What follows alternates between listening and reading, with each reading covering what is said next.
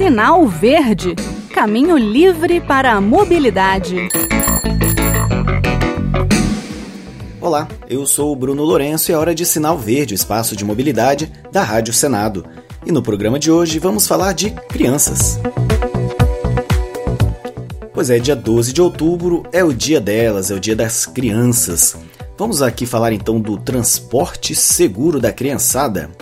Primeiro, hein? Crianças com menos de 10 anos devem ser transportadas de acordo com o Código de Trânsito no banco traseiro. A Sociedade Brasileira de Pediatria recomenda até que estiquemos um pouco mais essa idade, né, para 12 anos. Só que tem algumas coisas, né? Com até um ano de idade é para usar o bebê conforto virado para trás. Depois de 1 a 4 anos, a cadeirinha com cinto próprio. No caso de crianças entre 4 e 7 anos e meio, estas devem ser levadas com o chamado assento de elevação. Agora, se os cintos forem de dois pontos, mas é difícil, né? hoje em dia só os modelos muito antigos mesmo. Mas e se os cintos então forem de dois pontos, podem ir sem o dispositivo, sem um assento de elevação. E uma tendência para as cadeirinhas hoje é o dispositivo Isofix, né, que são dois ganchinhos no banco prontos para serem acoplados pelas cadeirinhas. Muito mais prático e muito mais seguro. Quer saber se a cadeirinha é boa?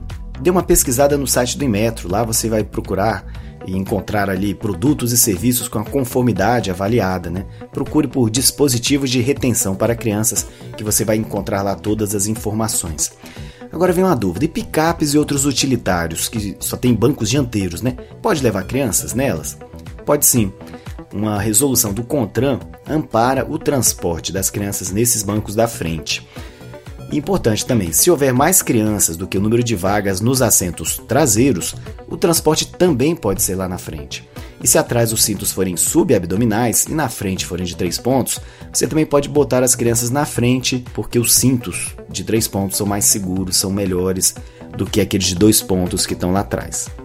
Enfim, o CONTRAN tem uma série de resoluções disciplinando esse transporte de crianças. E o Código de Trânsito prevê punições para os motoristas que não cumprem as normas de segurança para o transporte de crianças. Está lá no artigo 168 é infração gravíssima, 7 pontos na carteira, multa de R$ 293,47 e retenção do veículo até que a irregularidade seja sanada. O artigo 244 diz ainda que conduzir motocicleta, motoneta e ciclomotor transportando criança menor de 7 anos ou que não tenha nas circunstâncias condições de cuidar da sua própria segurança, também infração gravíssima com multa e suspensão do direito de dirigir.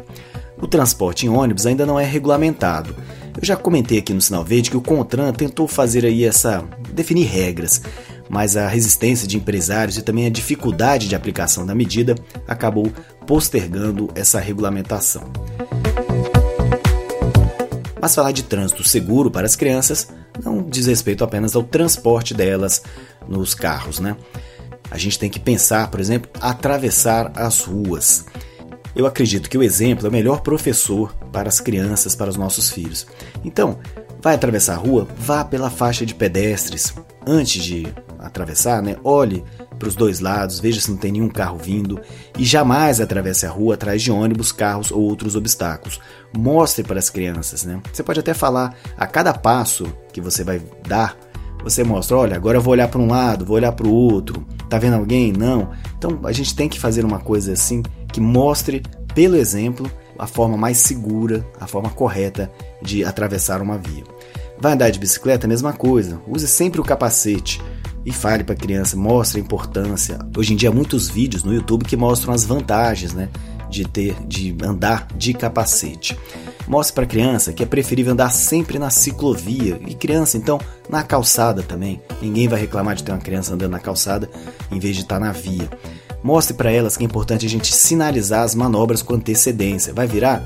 Estica a mão para o lado, dá uma buzinadinha, né? mostre que você vai fazer com uma antecedência que todo mundo vai agradecer. E não ande em bicicletas né, em vias de grande movimento.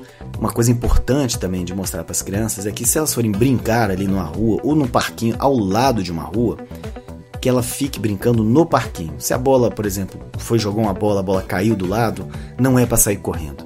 Tem que esperar o carro parar, sinalizar para o carro o que você vai fazer. Enfim, o ideal também é que as crianças não fiquem ali sozinhas, né?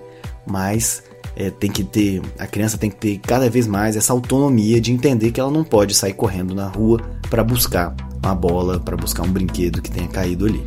Não podemos arriscar né, de um atropelamento ali por conta de uma bobeira.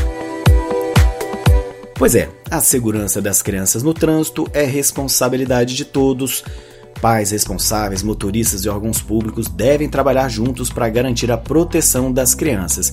E aqui o Sinal Verde sempre com essas dicas de segurança para a gente ajudar a reduzir o risco de acidentes e proteger as crianças que estão sob os nossos cuidados. Esse foi, portanto, mais um Sinal Verde especial agora por conta do Dia das Crianças. Curtiram? Querem enviar uma dúvida, uma reclamação? Falar de outras dicas que a gente não comentou aqui? O nosso e-mail é radio@senado.leg.br e o WhatsApp da Rádio Senado é 61 98611 9591. Lembrando que os episódios anteriores podem ser encontrados com uma busca na internet por Sinal Verde Rádio Senado ou então na página www.senado.leg.br rádio podcasts. Um abraço e até o próximo programa. Sinal Verde Caminho livre para a mobilidade.